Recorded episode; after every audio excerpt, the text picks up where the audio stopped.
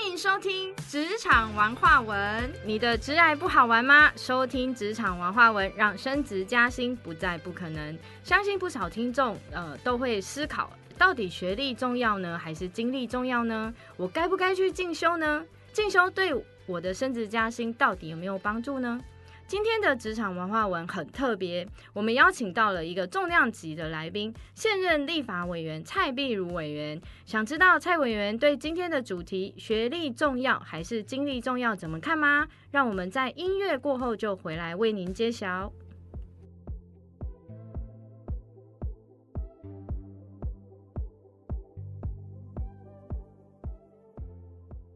欢迎回到我们的节目，也欢迎我们的蔡委员。Hello，各位观众朋友，大家好，我是立华委员蔡碧如。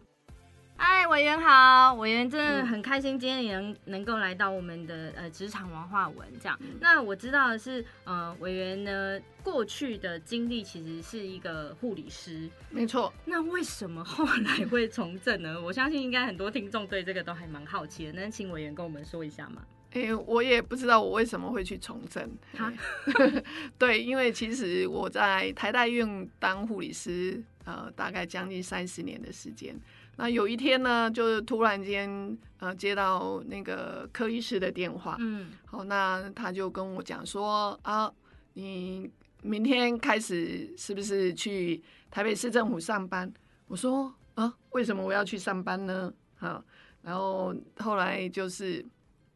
反正他就是选举二零一四年十一月二十九号，呃，这个故事要这样讲好了。呃，就是他当天二零一四年十一月二十九号是投票完之后，嗯投票完之后，其实当天我还在医院里头值班，那我也不知道台北市长谁选上了。嗯因为过去呢，基本上是对政治没没有有那么的理理解，对好，也没有时间理解，好，我们就是对呃大部分的人就是呃生活在自己的工作岗位上，而且当时就是呃结婚小孩子就这样一路带上来，所以十一月二十九号我印象非常深刻，呃晚上快十二点的时候，那。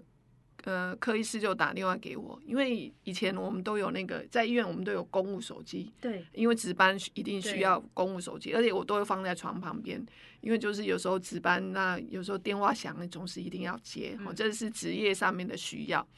然后就把电话接起来，然后结果柯医师就说：“啊，你在困啊？”然后我突然间觉得说：“啊，半夜唔困，我会冲下。”哈，然后我老公嗯，我就说嗯，然后我没有意识过来那个是柯医师的电话哈、啊，因为然后因为可能刚睡着这样，伊就讲好啊，无听听更大个卡电互你，嗯。然后一电话挂了，我的庆凯啊，嗯。哦，我就醒了，我就看一下，因为我们有公务手机，那他当时呃去选举的时候，他还是用的是呃医院的公务手机，那就显示上面是柯文哲医师，嗯然后就想说啊，半夜十二点，你卡电话是不是冲下面呢？嗯哦，然后就就是突然间想了一下，就没有睡意了。啊，选选了讲，诶，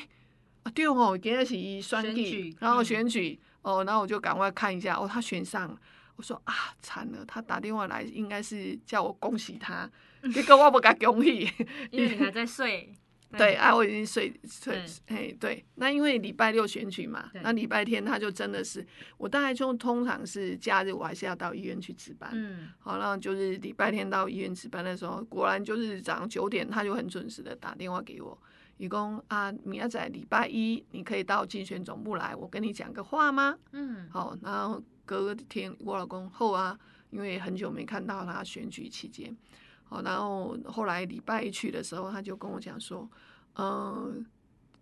要去台北市政府上班，可能需要你帮。他没有说需要你帮忙，他说你可能要来台北市政府上班。他为什么是用你可能要来台北市政府上班？你当时是他下属是吗？对，因为艺术理工可能是嗯想要问我，但是他习惯性他不会问你说啊，你可以来台北市政府帮忙吗？哈、或者我需要一个帮手，他他就直接呃在医院的口气里头就说，哎、你可能需呃需要去台北市政府上班，然后我也没我也没多想，我就说好。那、嗯。好了之后，我就回去，我就也没有跟家人商量，然后就到十二月二十五号第一天上班的时候的前一天，嗯我就跟我家人说，哦，那个明天呢，我要开始去台北市政府上班了。所以你是直接把护理师工作辞掉？因为因为我是公务员，那对公务员在全序部里头，他他都有资料，嗯所以呢，大概就这段，因为十一月二十九号选上，那距离十二月二十五号就职有将近一个月的时间嘛。嗯然后他叫我去台北市政府找人事处，好办理这样子的一个，就是把资料移拨到呃台北市政府去。好啊，所以十二月二十五号的前一天，我就跟我家人说，哦，我要去台北市政府上班了。然后我们家里人好像也没有人说为什么或反对，我们家就很习惯。对，好，那只有我我女儿那时候大概是念呃国中，那呃快要考高中的时候，就跟我说，那以后谁每天谁上送我上上下班？嗯，我说哦，还是我啊，哦，嗯对，那对，所以大概就这样子，就是就是糊里糊涂的就进去了，进去了市政府了。市政府了。后来就发现有很长一段时间我非常的不适应。嗯，不适应是因为什么原因？因为以前在医院里头，其基本上我们就是做专业的事情，我们什么事都有一定的 SOP。。对，但是去市政府的时候呢，没有 SOP，没有 SOP，所以我就想说啊，每天每天七点半去上班是也没有说一开始要做什么，嗯，哦，就开始想说啊，大家都在做什么，而且再来很多，呃，科市长刚上任的时候，很多的陈情，就是每天都会很多人涌到那个市长室门口，就说他们要来陈情。那当然会有人去处理这种陈情事件，可是还是会有公务员就会来跟你讲说，哦，那个有人来陈情，你要见吗？我就说，哦，好啊，我来见。可是有时候他们就会跟你讲说，哦，这个事不可以做啊，那个事不可以做，所以开始很多公务员会跟我讲说，呃，这种事情你不要管啊，那个事情你不要管。后来我就发现说，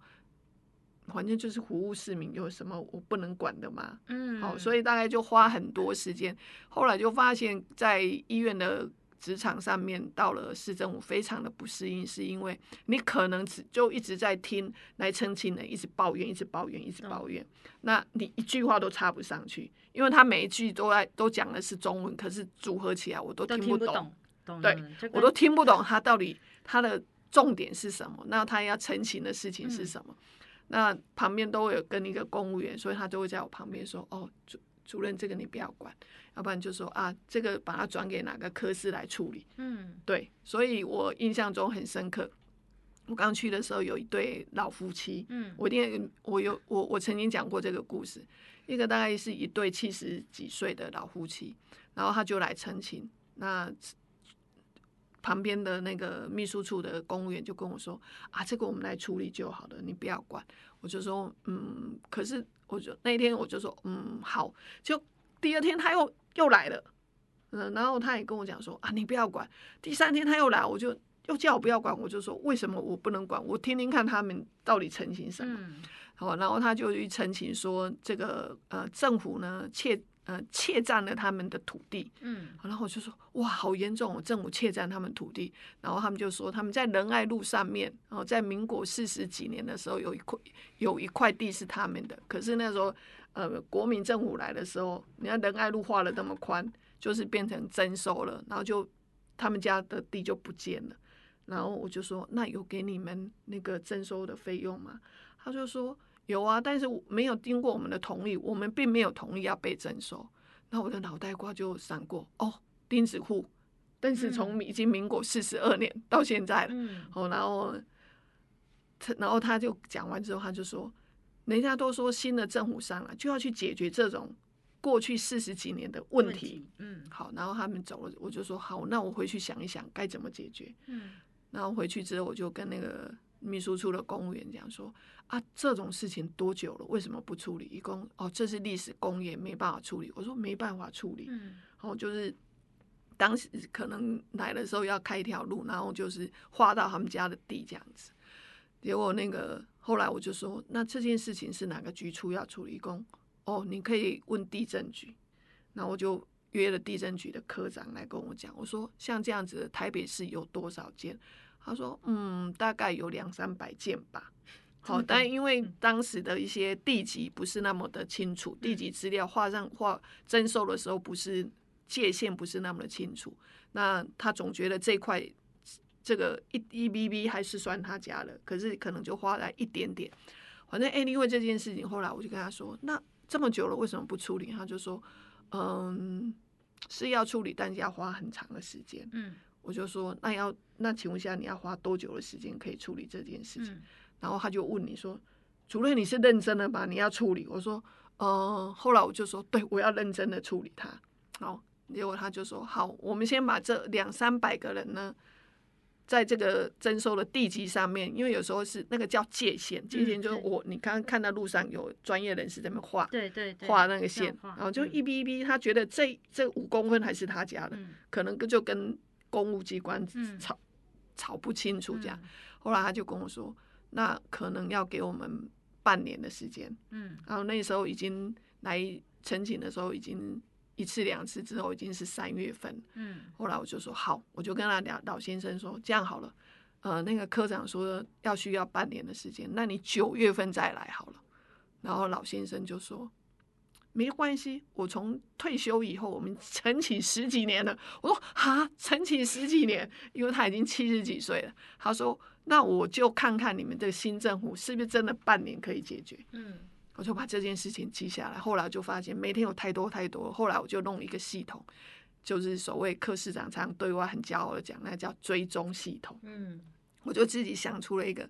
设计一个追踪系统，把所有登录上去，然后什么时间你要完成。那他既然想说半半年嘛，他得他也同意。好，我们就把它记录下来。半半年就是一百八十天，嗯，好啊，一百八十天这个系统就会叮咚就会出现说，哎，这件事情该完成了，要不然就会出现红字，因为已经预期这样。好，后来我们就去设计了这样一个系统。果然半年后，我再把那个地震科的科长叫来，他科长说：“主任你还记得？”我说：“哦，那不成你就把他遗忘没有做嘛？”他说：“有有有。”他就把他弄出来，再把那个老先生，然后把他请来。后来那个秘书处，因为半年后可能我就忙别的事情，那个秘书处的公务员就跟我说：“主任，这种事情我们来处理就好，最后我再告诉你答案。”对。结果到年底的时候，有一天我就走过去秘书处，然后那个公务员就跟我说：“报告主任，我们那位老先生他明天开始不用来了。”我说：“解决了。”处理完了。对，处理完，然后他就说：“你知道吗？他为了那个界限。”定定位他的土地那个界限，什么这两公分、三公分是他家的，然后他这样子吵了十几年，然后后来他就说，真的地震局就真的重新界限，然后最后补偿他。他说，呃，报告主任，你知道他领了多少钱？我说领了多少钱？嗯，他跟我讲什么？两千八百多块。嗯，然后我就说哇，为了两千八百多块，他可以每天来澄清澄清十六年。他只是想赌一口，就是争一口气，因为没有，我们就以为你错了，我就以为我很有正义感的帮他解决了一件事情，而且是两三百个这样子的台北市民的一件事情，对不对？结果那个公务员呢就很严肃的跟我说：“我主任，我跟你讲，你让他没有失去依靠。”我说：“哈。”真的假的？他说每天来市政府抗争呢，是他的工作，退休以后的工作。你让他没有工作，我说你在瞎掰什么？一开始我还觉得我有罪恶，我有罪恶感，我害一对那个退休的老夫妻。他因为他每天都要来来市政府抗争，来市政府澄清是他的工作。然后他刹那之间跟我讲，我好像去抹杀他没有工作，因为他就没有没有理由来了，对不对？我还想了很久。想了一会儿之后，我我就跟他说：“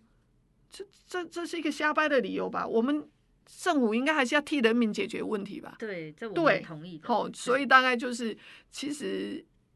到现在我在台北市政五年，后来就有一天也莫名其妙来当了立法委员。说真的，我还真的很不能适应。好，我我这里有一个想问问题，因为刚刚你是从护理师直接就转到政府科室里面，对，然后。可是其实你以前不是学这个专业的啊。嗯。那我刚刚听就是你讲的这个故事，我发现你其实是有一些想法在的。然后这些，可是你过去应该没有这样的专业背景，所以你觉得这个是跟你的经历有关，还是跟你的可能跟学历有关？因为过去也不是学这个。跟跟我的经历有关，因为你知道护理师哈，护理师最厉害的在临床上面就是望闻问切。对。你要中医里头都把脉嘛，望闻问切。其实护理师呢是医生很好的翻译举诺。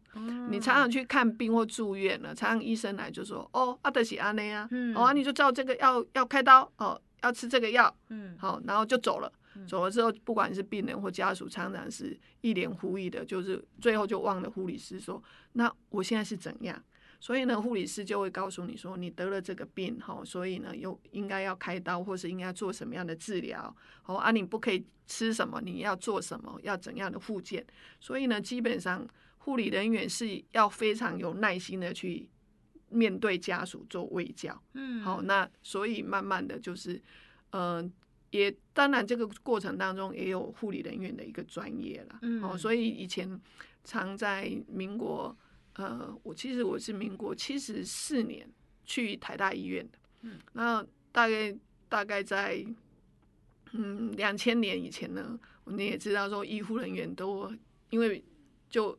病人就唯一要听你的话，所以常常我们都会可以说啊，你只能照我们的话讲，要吃这个，不可以吃那个。好，但是呢，后来两千年以后发现，医护人员变成一种服务业。嗯，慢慢慢慢的就是这种病患的一个意识就抬头了，但是这个过程当中，当然护理人员其实是花很多时间在做卫教，嗯，卫教是非常很重要。所以虽然到台北市政，我非常的不习惯，嗯，因为常常听他们在讲什么，我都没有听懂。好，然后但是呢，你听完之后，你就会想说，那我可以其从中一样嘛。回去之后就开始想为他做一点护理诊断，嗯，帮他诊断，然后之后应该 P D C A，嗯嗯，好 P D C A 大家知道哈，就是哎，那开始企业里面也很企业企业里头也常常讲 P D C A，你要帮他做一个计划，他怎么去做啊？怎么去呃评执行？怎么去评估？好，就用 P D 检核，就是用 P D C A 的精神，然后去做啊。当然一开始也其实到现在也都非常的不适应，好像自己的专业不见了。专业不见之后，就变成是你要拿起你的服务心。理解，但委员其实如果我从我们呃直来的角度来看，其实委员。并没有掉失掉你的专业。你虽然说，哎，过去好像你用的是职呃护理这件事情，可是事实上你用的是护理的经验跟概念，把它直接移转到了市政府里面。对。然后，所以我觉得可能是因为这样，你才有办法帮这些陈情的民众去做出呃比较对他们比较好的一个一个处理，这样子。对。对，所以其实这个在我们的职安里面叫可移转的技能。对，去处理了很多莫名其妙的陈情。对。然后有时候议员也会整整我。对，可以讲一个议员整我的故事。OK，然后有个区域的议员，他就会跟我，因为其实台北市还是有很多违建，但是还能还是会去检举违建。然后有一天他就跟我说：“啊，你要跟着我们去看看那个违建，根本就拆不掉啊！”吼，然后就后来他就跟那个建管处，好就排说要排一天，让我去看看。呃，那个违建的样的样貌，嗯，我心想说违建的样貌，违建就违建。啊，然后他就说没有，违建不是你想象中的那样子。我说啊，不就是不该不该盖房子的地方就凸出来嘛，就把它拆掉就对了哈。嗯，结果呢，后来有一天他就带，就真的跟着他去，去了之后呢，我就发现哦，违建其实是这个社会里头有很多的一个综合的因素的组合，嗯。嗯，不是那么的简单。好，比如说他带我去的都是一些弱势家庭，我印象中非常深刻。在阳明山的半腰上面，嗯，然后呢，一对夫妻里头，他生了四个小孩，结果除了那个爸爸之外，其实都是金藏者。哦，对，都是金藏者。那因为小孩子慢慢长大，嗯，长大之后呢，那个小孩子又会，他跟我讲说，我去了他家，然后有一个大儿子跑出来，然后一个高工。嗯，就拉了一个女生，然后一个高工，这是我爱妻的。嗯，然后心想说啊，我还有点听不懂妻的。你以为是叉子是吗？就是女朋友。对，是女朋友。对，然后呢，我就看看他，然后他又告诉我他有吃哪些药，就是那个呃，这个这个叫精呃，那呃，我们现在不叫精神分裂症，就是说。呃，失觉失觉失调症的一个一病人的用药，然后我就一眼望过去啊，四个兄弟都这样。那我突然间，你知道吗？我的护理专业冒出来，我说：“那你们两个在床上的时候有没有要戴那个保险套？”然后穿雨衣。对，然后 然后我们所有的监管处人都觉得哇，你你你怎么会跑到人家要拆违建，然后问人家？职业病，职业病，职业对不对，因为我就觉得说很很重要的是这样子的，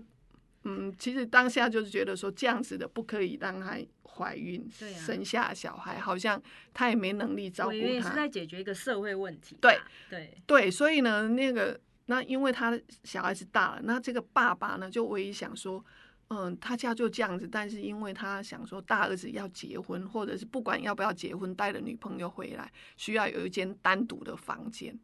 然后呢，哦，他就带我去看那个单独的房间，就是他的违建、嗯。啊，你。知道那个阳明山上哈、嗯突然间冒出一个违建，违建，那对对面的那个洋楼上面看过来就非常违和，对，因为他把他们家的衣服全部都晾在那个晒在那看起来要住会住在阳明山的半腰上的，就是呃有质感的家庭，那是不是他？享受那个风景，对，结果他一开开窗，就结果发现他们家面前对面的山都是一排国旗，这样，嗯。他就去检举，就说他违建啊怎样，然后呢，一一刹那之间，其实我当下我呃监管处的人都没有讲话，然后那个议员就说：“主任，你看，那你还要拆吗？”我说这件事情我会去想一下，我去想一下我的 PDCA 怎么执行。哦，那所以呢，我后来的结论是，很多的社会上面的违建，它可能是一种很复杂的社会问题的组合。嗯，嘿，那结果反正那一次之后，我就回来就打电话给我们的社会局，因为我觉得社会局要去介入。他如果要不管他要结婚，还是他要跟这个女的在一起，万一又生了一窝小孩怎么办？对，所以委员其实你很棒的是，你其实看到的都不是单点，你明明是去拆违建、看违建，结果顺便一并连那个社会问题也一并就打电话家给社工哈，然后那个各管师，我说你那个全那那那四个兄弟姐妹四个兄弟啦，嗯。哦，都应该需要有各管师去跟他做卫教，比如说要有定时要吃药的问题，要看病的问题，嗯。然后如果他有生理上面需要的时候，应该要怎么去保护嗯，保护自己，也去保护对方。对，因为连妈妈也是这样子，那唯一能讲的就是爸爸。我这这个是我印象中很深刻，所以我常常讲说，那个议员常常就会出一些，反正他他认为说啊，你可能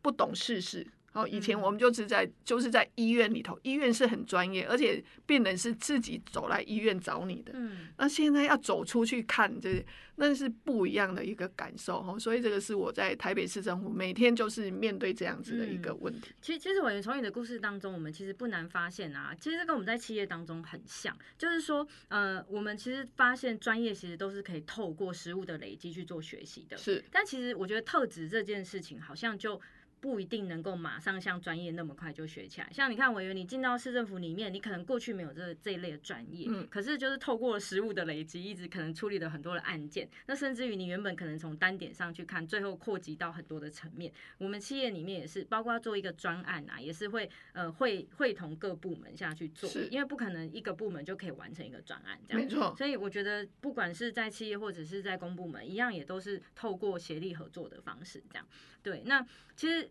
我刚还发现我有一个一个点，就是其实我一直很想问，就是你觉得在呃经历当中，你你认为经历比较重要，还是学历比较重要？可能在专业的领域，学校毕业大概那个学历，大概三年以后，如果你没有在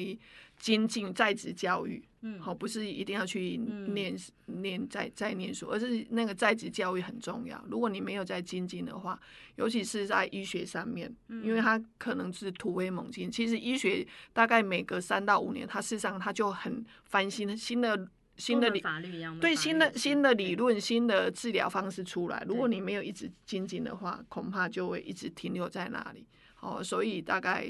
我想学历应该一刚出毕业可以用，但是之后还是看的是能力嘛，对对不对？三年以后可能你看的是能力，而且是你呃这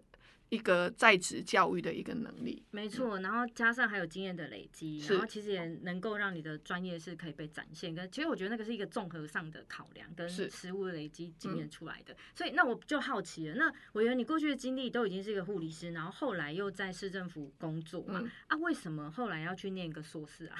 这个硕士士对你有加分吗？硕士这件故事吼也嗯是这样的，因为柯市长刚到台北市政府的时候，大家呃，因为以前就一九九九，对，可是都是打电话。后来柯市长就觉得说啊，资讯这么进步啊，你应该手机拿起来，什么路不平啊，或凹一个洞，你就应该拍个照，然后就跟他上传。所以嗯我们就开始去要做这样一套系统。而做这样一套系统，跟公务人员在沟通的过程当中，把这样一套资讯系统建起来，花很多时间。后来我也是因为这样想说啊，就是每个礼拜跟他们开会啊，因为以前在台大医院的时候，你知道那个叶克膜。我在叶克膜的团队，那我们为了要写很多的研究，做很多的研究跟论文，所以我就会去建资料库。那以在医院的时候，我就是自修。你知道，我们很多书事实上是自己看一看就可以写程式的。嗯然后，所以那个叶克膜的资料库跟一个急性肾衰竭的资料库是我们自己写啊。当然后来就